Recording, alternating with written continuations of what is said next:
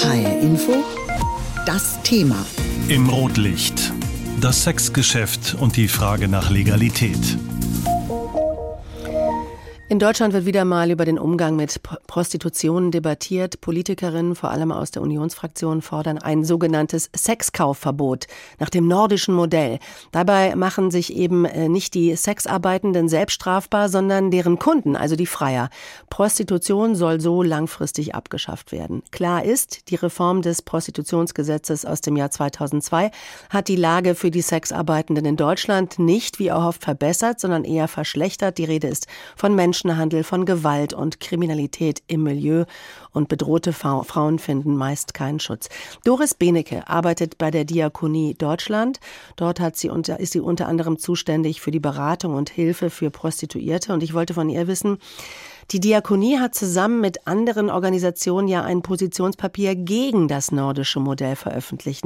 Was spricht denn Ihrer Meinung dagegen? Das nordische Modell steht ja sehr stark für ein Sexkaufverbot. Und äh, wir sehen mit diesem Modell, beziehungsweise vor allen Dingen mit der Maßnahme des sogenannten Sexkaufverbotes, äh, sehen wir nicht, dass wir Prostituierten, die in Notlagen sind, wirklich helfen können, sondern wir setzen hier auf Beratung und auf Unterstützung und auf Entwicklung eigener Lösungen mit den Betroffenen gemeinsam. Nun ist aber klar, dass sich die Lage für die Sexarbeitenden in Deutschland nicht wie erhofft verbessert hat durch dieses Prostitutionsgesetz, sondern das Gegenteil ist der Fall. Es hat sich verschlechtert. Also Menschenhandel, Gewalt, Kriminalität sind in dem Milieu keine Seltenheit. Bedrohte Frauen finden wenig bis keinen Schutz. Also das, ich würde das nicht in den originären Zusammenhang mit dem Prostitutionsschutzgesetz bringen, die Verschlechterung der Situation, weil ich glaube, sie hat teilweise auch andere Ursachen. Und wir unterscheiden ja grundsätzlich zwischen Prostitution, Zwangsprostitution und Menschenhandel.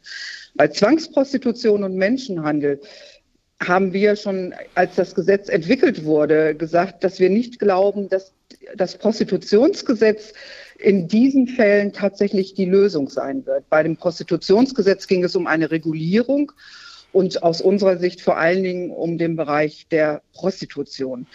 Auch da haben wir Kritik am Gesetz. Wir denken auch, dass es nicht in allen Punkten greift, dass zum Beispiel die Anmeldepflicht für viele Frauen eher eine Hürde ist, als dass sie hilft. Also die Evaluation dieses Gesetzes ist dringend notwendig.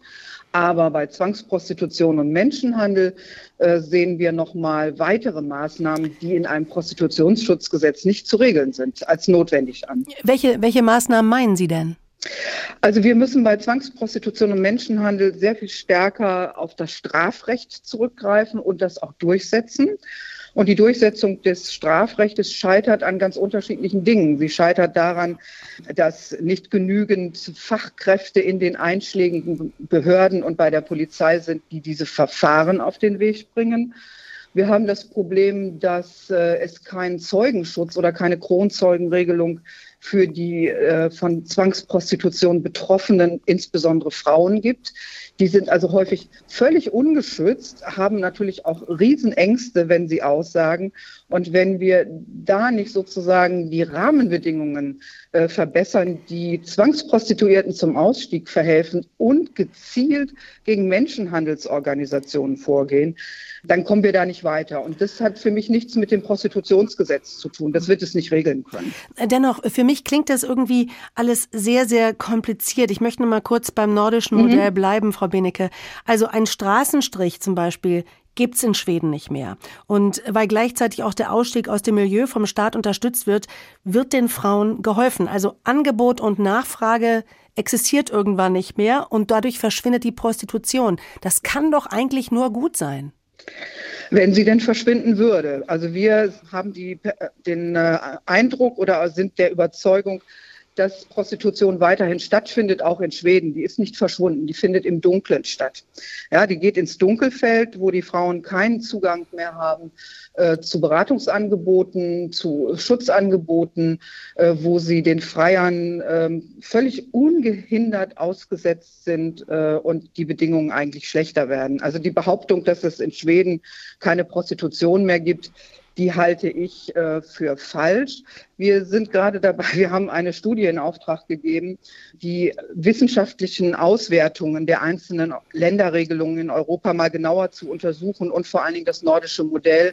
Und mit den ersten Ergebnissen, die uns die Wissenschaftlerin vorgelegt hat, fühlen wir uns in unserer Einschätzung sehr bestätigt, dass es ins Dunkelfeld geht und nicht verschwunden ist. Klar haben sie den Straßenstrich nicht mehr wie hier in Berlin äh, in, in der Kurfürstenstraße. Das findet woanders statt und zwar unter Bedingungen, wo Prostituierte oder Sexarbeitende völlig ungeschützt sind. Frau Benecke, noch einmal zum Schluss. Was müsste denn aus Ihrer Sicht am Prostitutionsgesetz geändert werden, um eben den Schutz der Frauen vor Zwangsprostitution, vor Gewalt oder einfach vor schlechten Lebensbedingungen zu gewährleisten? Also es müsste sich vor allen Dingen äh, dafür eingesetzt werden, dass es ausreichend Anlaufstellen, Beratungsstellen und Unterstützungsangebote gibt für die Frauen dass sie Schutz suchen können, dass sie sich Hilfe holen können und dass das niedrigschwellig angeboten wird. Davon haben wir viel zu wenig. Also die Zahl der Beratungsstellen in Deutschland ist ja sehr überschaubar. Es gibt Regionen, da gibt es äh, überhaupt kein Angebot.